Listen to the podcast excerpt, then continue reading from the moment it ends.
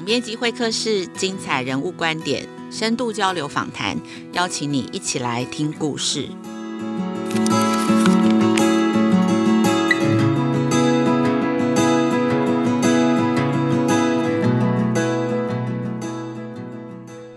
今天的你过得好吗？欢迎收听总编辑会客室，我是代班主持人绍文。这一集的会客室来宾邀请到的是慈心华德福幼儿园与高中附设中小学的创办人张纯熟。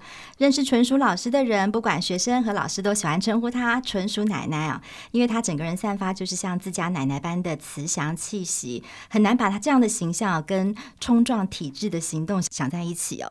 但确实，因为她一路走来温柔而坚定的信念呢，带领着。慈心团队开疆辟土，为台湾的教育注入了多元教育的理念，也带大家看到不一样看待孩子的方式啊！我们先请春叔奶奶和我们的听众朋友们打声招呼吧。嗨，所有关心孩子的教育以及孩子的爸爸妈妈们。嗯，大家午安。那现在呢，越来越多家长哦，开始对于实验教育或者是对于华德福教育哦，开始有一点概念哦。那尤其是在实验教育三法通过之后哦，更是打开了个人或是机构团体办学的各种可能跟想象。可这，在几十年前，我相信是非常非常难以想象的。不管是自己要办学校，更不要说是办一所呃没有课本、没有考试、不重视成绩又不强调竞争力的学校当中，可以想见要历经多少的质疑跟挑战哦。那几个月前，我们刚好有机会去参访呃华德福的幼儿园哦。那时候跟纯淑老师在聊这整个历程哦，我我印象很深刻。他跟我说，他一直以来都想为我们台湾的孩子办一所有天有地的学校。那现在看起来，尤其是如果参访过慈心华德福参访的人哦，应该都会觉得那个想象跟学习的图像很立体。你一定会觉得很希望孩子在那样的环境就读。但我想问的是，在可能是二十几年前哦，当你想要创办一所所谓华德福的这样子学校的时候哦，那时候的你哦，你是怎么样能够如此的相信这样子的教育理念是真正适合我们的孩子，或者适合每一个孩子呢？啊，这回顾我几十年前了 哈，在我当孩子的老师，在公立小学教书的时候，我有很多的反思跟内在的一个。冲撞哦，是，就是我们这么努力的工作，给的是孩子真实需要的吗？嗯，因为我总是发现，我当了老师以后，我还是在做我当学生的时候做的事情。每天孩子要在黑板上抄字，当做回家的功课，然后第二天再交给老师。然后我们那个时候一个班级。有六七十个孩子，一个班级要一个老师，所以呢，老师改作业也是一个负担，所以常常要由班长、副班长、小小组长来帮忙改作业。可是当我当了老师以后，我觉得为什么都没有改变呢？那我们做的这些事情是孩子真实要的吗？是，我知道老师花了很多时间去那时候遍寻各种。更适合孩子的教学教材和教法。对，我花十八年的时间找教材教法。是，老师还记得你当初遇见华德福这样子一个教育理念的时候，对你来讲那个触动吗？为什么寻找了十八年，是最后碰到就知道就是他？对，很开心，就是自己的呃，在台湾大街小巷在找怎么样的教材教法。是否有一个稳健的理论基础来呼应儿童的发展需求？然后接着就往那个国内外去找。我很庆幸，呃，民国七十八年我第一次出国，然后去探访到的就是在德国的呃斯图加这个城市的呃全球华德福学校的第一所华德福学校。是那时候我看到幼儿园的老师。呃，轻轻的在演着偶剧故事或者 悬丝偶，然后每天早上来到学校，看到老师是用冲抱的去抱着老师，老师也回报，很开心温暖。然后看到小学的老师是啊，用握手邀约孩子。进教室上课等等，然后我就对华德福教育产生非常高的兴趣。只要寒暑假我有空，知道有世界各国，我跑了很多很多很多的国家，去有华德福学校的，即便是很短程的三天、一个礼拜、两个礼拜、两个一两个月的那个短期课程，我全部都去上。然后啊，每上一个，我就觉得太。不可思议的，老师可以轻声细语的上课，呃，可以不要有指令，然后歌声会带着孩子进入学习，然后呃，幼稚园老师孩子五岁的时候考了点心。那三四十分钟之后，孩子是闻到香味醒来。啊，然后醒来之后呢，啊，就是孩子就可以轻轻的把自己的呃被子收好放好，然后体能的活动玩好东西，玩具也可以收好，哇，让我真的是啊非常的感动。是到底老师有什么魔法，可以这样不必指令啊，不必宣告，不必提点。然后孩子就在一个一天的作息就在那个流里面涌现出来的那个图像是啊，这个教育就是在孩子口渴的时候，你是给水喝，不是告诉他这个面包很好吃，然后呃一定要吃饭。然后在他肚子饿的时候是给他饭吃，嗯，而不是叫他说喝水喝果汁要吃水果。是。就是，你就觉得那个每一个细节都好像老师就在一个高处可以看到此刻孩子需要什么，所以一天有一天的韵律的节奏，然后呃教跟学的关系，师老师跟学生的关系。亲师的关系、家校的关系，我都在华德福教育里面看到非常非常让我流口水、羡慕的地方。然后我就想，哦，回台湾一定要把这样的一个呃可能性，呃，把这样的教育模式可以带进来台湾。我很想很想，呃，当这样的老师，可以不必有指令，不必大声，然后是。哦，我给的是孩子喜欢的，不是我要去督促监督才能够，孩子才能完成，孩子是可以自在的学习。是哇，听老师回说这一段美丽的邂逅，那好像是一见钟情般的。其实老师这些历程，我们在最近亲子天下出版老师这一本新书哦，《慈心华德福的教育梦图》里面有更更细细腻的描述哦。老师回顾的，当你要把这一切的想象跟蓝图要付诸实现，在当年其实是非常非常辛苦。其实老师。接受到很多的指责、质疑哦，老师可不可以回说？里面讲到一段哦，真的很就是让人家也觉得很心疼。就那时候，甚至有人会用“女巫”这样的字眼来形容老师在做的事情哦，甚至也开始质疑喽。那你觉得这样的教学理念这么好，那我的孩子未来能够上台大吗？能够好考上好的学校吗？等等这些质疑，可能都跟你原本想象中这样子带领孩子的方式并不太一样的时候，哇，你那时候是怎么样哪来的勇气去面对这些？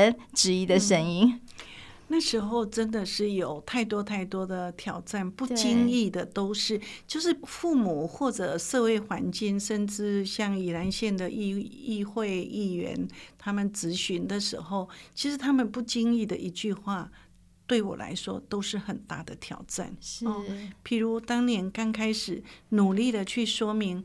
华德福教育在学前教育跟小学，嗯，呃，这一个为什么幼小要衔接，是孩子的学习不要断层。事实上，在那时候我已经看到了越来越多的孩子其实不是那么的信任大人，嗯，哦，老师要拿着麦克风大声的排队，然后指令孩子，甚至老师没有走到孩子的面前，其实孩子可以假装我没听到，我不知道。那种对一个教育现场工作的老师的我来说，那是一个教育的危机。所以呢，会被说女巫是议会的议员骂我的。我去那时候是我也是同时也是创校的校长，所以那个议员就问我说：“啊、呃，你是女巫吗？全台湾四五十年都有课本。”就把教育搞得乱七八糟了。嗯、那你们没有课本，你要怎么教 哦？还有说说什么？你把孩子牵着孩子的手，看着他的眼睛，你就知道孩子在想什么？你是女巫吗？后来好多同事到现在都还在开玩笑说，只要查关键字“女女巫”，就会出现张纯书，当然是被消遣的。但是这些都是。历历在目哈。比如刚才上一个问题你提到了来自父母的，我们也有很棒的父母，他也相信他的孩子在学前教育的时候用华德福教育，非常的好。可是我们要用公办民营的呃实验教育进承办小学的时候，他问的问题就是。你告诉我，因为他太太是北女台大，他是建中台大，是医生，是，他就问我说：“如果华德福教育这么好，你可以告诉我，我的孩子将来可以考上台大吗？可以当医生吗？”是，但是我瞬间这个动力从哪里来？其实都是从孩子给我的。那我其实想都没想，我说：“如果这是你的愿望，你的期待，我没有把握。”嗯，但是如果是你的孩子，因为有很有你们很好的榜样，然后他也有兴趣，他自己想要，我保证一定 OK，是一定可以进。可是那个医生还是没有来。其实亲子天下跟慈心华德福的渊源很深哦，包括我们很早就有相关的深度报道之外，其实我们公司内部几位同事甚至都不惜岛内移民哦，要举家搬到宜兰，就是为了让孩子受华德福的教育。嗯嗯嗯、那包括我们总编辑雅慧也是。那我这次老师的新书里面，雅慧刚好在里面有写序哦。那我看了里面一个。其中一段我觉得非常有感哦，嗯、就是当年大家口中的女巫的想法哦，没有课本的自主学习，嗯、现在其实是我们新课纲下面所有公立学校都在学习的一个做法，嗯、一个创新哦。那我不晓得说，老师这样一路以来，你会怎么看待？可能因为有华德福的存在，或者是更多实验教育理念的存在，有没有看到我们台湾教育里面为这个台湾教育带来一点点的进步呢？嗯，我觉得我们。功不可没。是是是，我一点我一点都不夸张哦，因为当年台湾完全不知道什么是华头教育的时候，我记得那时候我的那个就是老师，那个师大林玉体老师，嗯、我学教育的，我研究了一辈子，我就没有听过华德福教育，你在说什么？是。哦，我就想说，老师你可以听我说完嘛，然后就把课程的初期的那个课程的架构给他看，他还是很不以为然，他但是很棒的一个提点。他在我一开始起步的时候，我就呃去琢磨到这一点，就是在地文化跟在地环境跟教育的关系。因为我就在乡下，在宜兰长大，但我觉得有天有地是一件理所当然、理所当然，然后是必须 要有的孩子成长的环境。哦，都市小孩这个环境真的很难找。我这样子做了一个很长的，虽然好像才走一步哦。嗯但是已经跨过了二三十年的时间，我觉得就是我必须接受，大家都还不知道，有误解，必定是因为不够理解，所以会产生误解。我相信人跟人之之间，所以我就知道，扣卡丘都会比起来，你来做红跨个做牙，人家生息哦。所以那个时候，我们其实单就一个课程的一个呃讨论就。很多啊，譬如台语的教学，到底要不要教写啊？要不要怎么样呢？那个呃，有家学渊源的老师呢，他饱读诗书啊，他可以引经据典的说，呃。应该怎么教？不应该这样教。然后阅读半个地球回来的，从国外回来被我邀约的老师伙伴，他们就可以说啊，英国怎么做，美国怎么做，在欧洲是怎么样的。从传统的教学来的经验出发的老师就说：“你们说的都对，那我们到底要怎么做？” 所以单就一个课程的发展，我们就有很多的冲突。但是这些冲突跟讨论就立基了。团队的讨论的文化，也立即了亲师之间的沟通，去说明为什么我们要这样子教。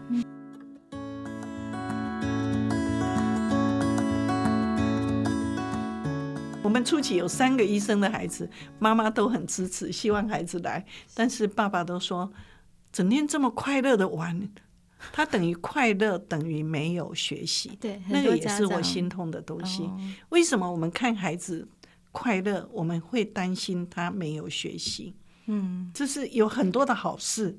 我觉得怎么这么奇怪，大家不会觉得，但是很珍贵的，而是用担心去陪伴，做到现在有一些呃台北的孩子，甚至台北的幼儿园、小学，他们会交流，哦，然后让城乡，我本来想的城乡交流是那时候真的是台北跟呃宜兰是雪隧还没有通的时候，其实是很鲜明的呃城市都市的生活。跟那个乡下的生活，孩子的学习就像偏乡一样的，包括教育资源都不均衡的哦。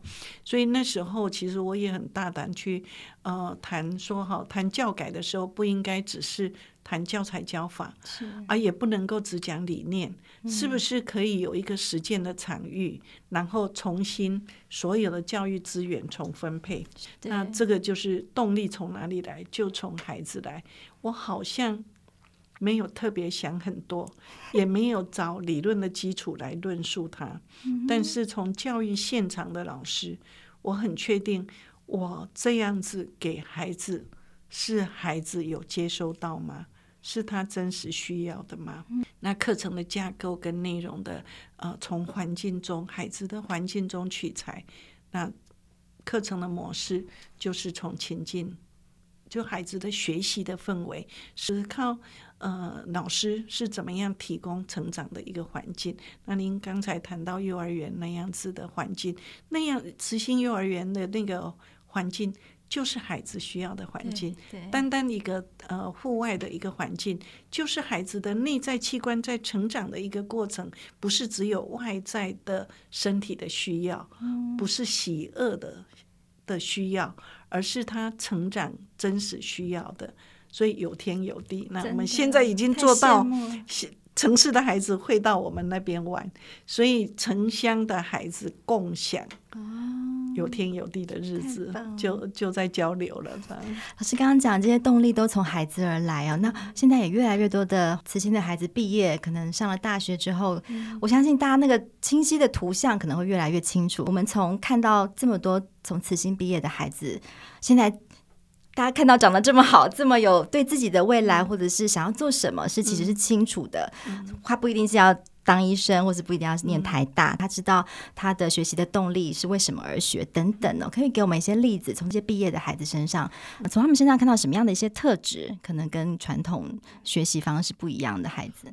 有一个小孩呢，他从小就是小，他小二才来。嗯，然后爸爸妈妈都是公教人员，然后这个孩子呢，爸爸带他来的时候就说，我们这个孩子有一点难搞，但是呢，他是一个呃学习好奇心很强的孩子。是，那我们当然就是哦，沟跟父母谈好，华德福教育沟通好以后，呃，我们就欢迎这个孩子了。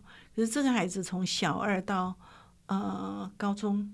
其实他对学校的老师的挑战不断，譬如，啊、呃，他看到学校我们呃公办民营的学校进去之后，有一个洗衣机是比他家里还大，嗯，他就呢爬进去藏在里面，躲在洗衣机里面，对，嗯然后呃再大一点的时候，他就觉得马路的车这样走来走去，这个地方没有红绿灯。那车子会停下来吗？想试试看。他就躺在马路中间，就两只手那个大字就打开，就躺下来。他就要敢去试试看，车子敢不敢把他碾过去？哦，然后到了呃再大一点的高中的时候，他发现学校的建筑一楼到三楼，然后每有很多的角是死角的，不同的角，有的三角形，有的死角。嗯他就想，我要跟孙悟空一样，我要走过所有的地方。学校，他很爱学校，也很爱老师。怎么走？也许 他就爬绳子啊，还做什么？所有的爬，就是只要能够爬上去的地方，他都爬。然后带着粉笔、蜡笔做了一个记号，表示他走过。每次都把老师吓得那个特别啊。就是他就是敢去尝试，当他念头出来的时候，他就是想要去经验看看的。是。那我记得他刚来的第二个月还是第二个学期，就爬到很高的树上，然后就告诉他们：“我要跳下来哦。”就讲完就跳下来。啊，都把我们吓死了。就是这些，就是有这种不同特质的孩子。是，但是呢，他什么事都感兴趣。他唱歌也是从小就会很认真的唱，可是我们都不会觉得，呃，他是一个很会唱歌的孩子。嗯、很有趣的是，他上完大学毕业，他选择的业务工作。他成绩都很好，然后他跟妈妈说：“我要作为一个招保险的人，我可以去认识各种不同的人，我可以让他们知道为什么他需要保险。”他妈妈就想：“好吧，你还年轻，你想做就让你去做。”哦，他爸爸妈妈跟我分享这些的时候呢，我很感动。后来他自己也把他的呃拓展出来的那个呃业绩跟我分享，我就觉得真的是一个。啊、呃，很特别的孩子哈。可是，如果他周边，如果他没有有这么好的爸爸妈妈，有没有这么好的学校跟环境，他可能很早他就出现很多的亮很多红灯，会被当做一种特特别的孩子。他做保险，他跟我分享的是，你知道，他每一天他们的晨会的时间，他都叫他的主管不要说话。我们先唱歌，他就带大家唱歌。他的呃处事的伙伴关系、团队的关系，他把我们在幼儿园里面的团队动能的游戏带到他带到对他的职、嗯、职场里面去。然后他觉得他的歌声，他跟我分享是我在学校没有特别的那个音乐声乐没有特别的好，可是我是。我的保险公司里面声音最好的一个，我的声音改变了大家，嗯，改变了他的团队。对，听老师分享孩子的例子哦，都不会特别因为孩子呃那个年纪的一些特别让人家担心、害怕、觉得危险的行为，而特别的给他贴上什么样的标签。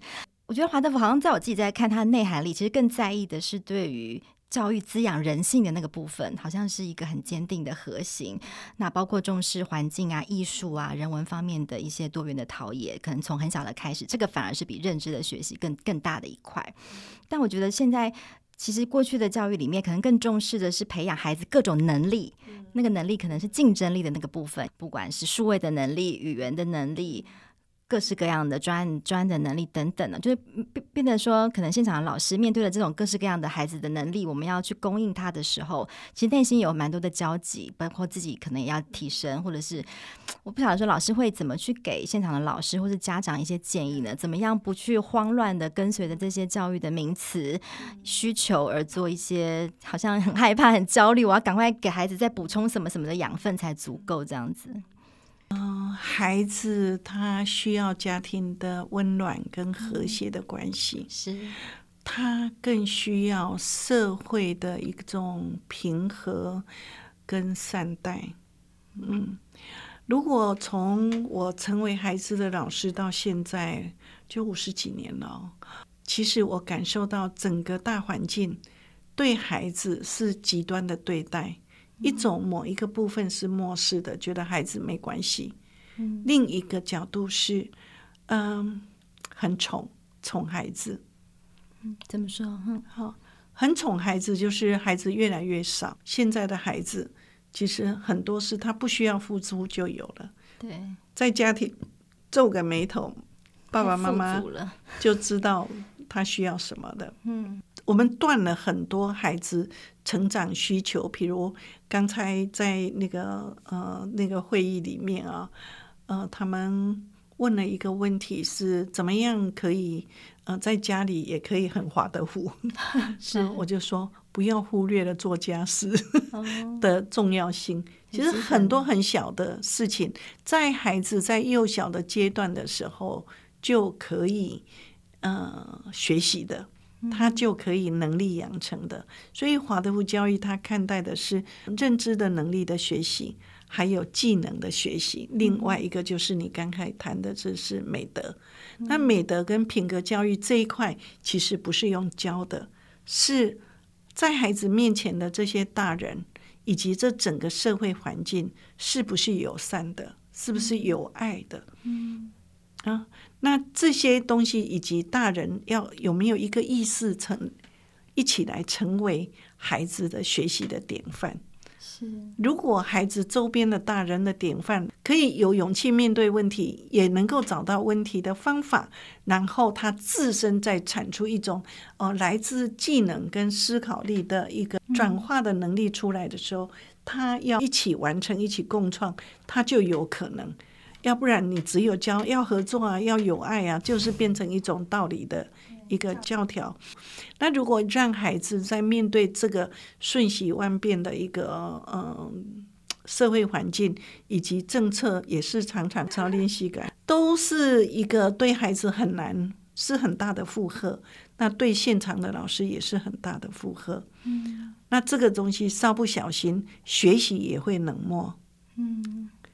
教学也是会冷漠，是啊，就是你你常常在变，我就看你什么时候变到定。你看我们谈十二年国教，谈了多少年？二十几年了，嘿，那之间断断续续，然后很多一大半的老师是不动的，他就看你要变到最后我再动，对，对，然后还可以冷漠的说，哦，这些先导学校一定是先导的。先倒下的意思吗？是，所以那种最怕的就是这种冷漠跟那个生命的热忱、教学的热忱，在这种那个呃环境的变异里面太多了，然后让那个不自觉的那种冷漠出来，那这是一个很糟糕的事情。对，也是一种作为教育现场工作的伙伴的内在的隐忧，其实会无力感。走到现在，我们的家长基本上可以知道，我如果希望我的孩子好，我一定要穿越过只对我的孩子好。这个爱不是只给自己的孩子。哦，然后在有一些诗篇里面，我会写到，爱不是一个人的行动。哦，华豆教育如果要真的走到成熟，要六十年。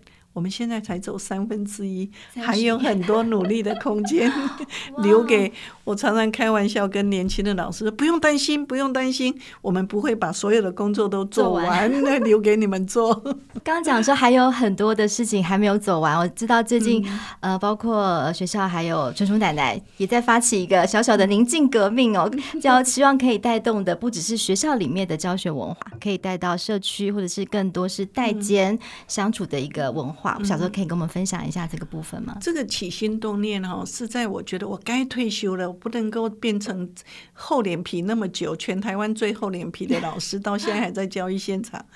那呃，但是实在是看到太多的小家庭的父母，其实一种无力感，还有一种艰辛。我就听过有个呃家长，他问我问题，还没讲到就已经泪水一直掉。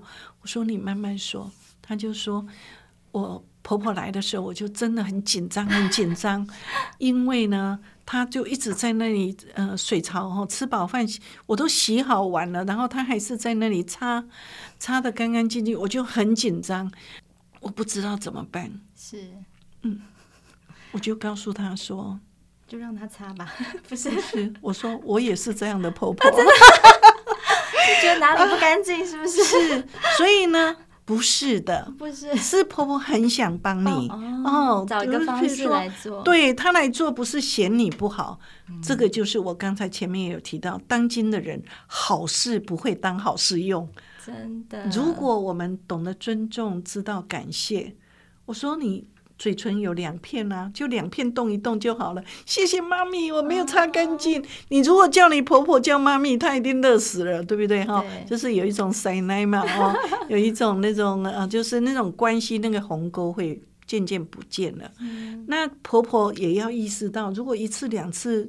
媳妇越来越紧张，那你可以说明一下说，说没事哦，那个因为我营养没带劲，我没有办法每天帮你。是，所以这一点点的一个沟通跟交流，其实那个鸿沟就不见了。那种代间之间存在的，其实都没有恶意。就像老师，你过度的认真，你就一定要把孩子教会。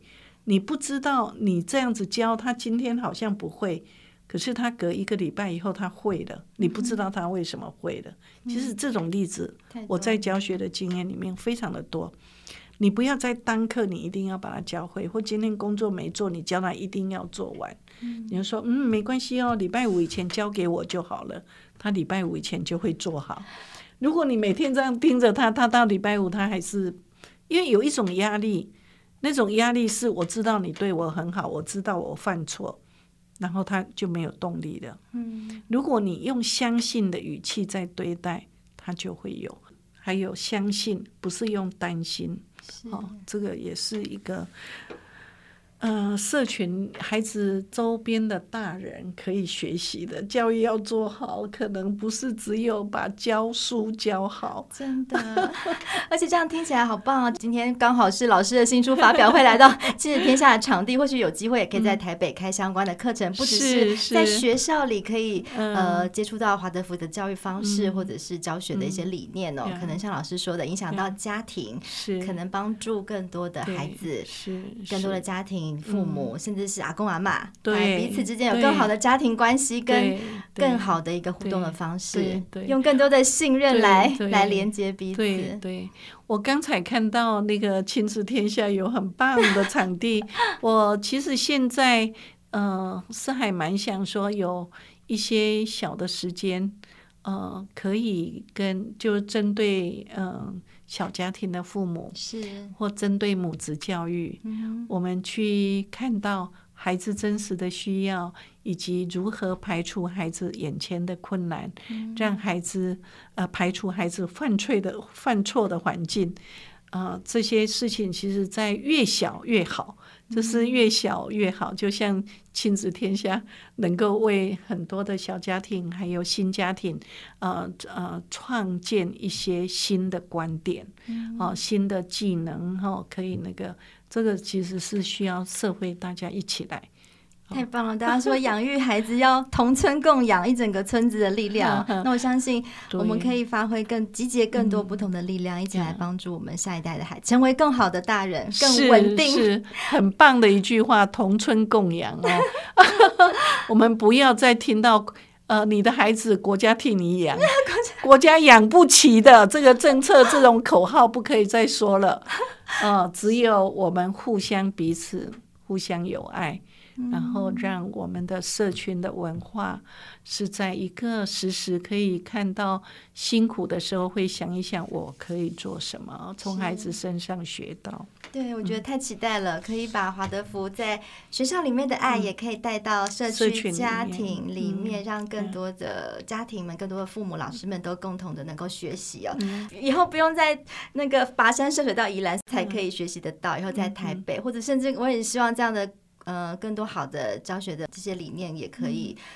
嗯呃，就可以就近在我们的社区，更多的学校，嗯、更多的老师身上，都可以让我们可以遇见，提供参 照。然后，OK，好哦，我们今天非常谢谢纯淑奶奶的分享，谢谢谢谢你们。对，那《亲子天下》这本老师的新书《慈心华德福的教育梦土》这本书也非常值得大家对于华德福教育或者是新形态实验教育有兴趣的朋友们可以细细的来阅读。我们再次谢谢纯属奶奶今天的莅临。那如果你喜欢今天这一集的节目，别忘了给我们五。新评价，有任何的感动或是想跟楚楚奶奶说的话，都可以在我们留言区中跟我们分享哦。那翻转教育网站上每个月也会持续的提供华德福或者是不同实验教育理念的文章，也欢迎大家可以订阅追踪。总编辑会客室，我们下次见。